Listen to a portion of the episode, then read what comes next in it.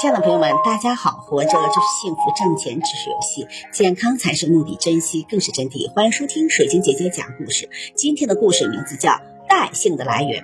周公平定五更反叛后，把商殷旧都周围地区分封给商纣王的庶兄微子启，建立宋国。春秋时，宋国第十一位君主宋代公死后。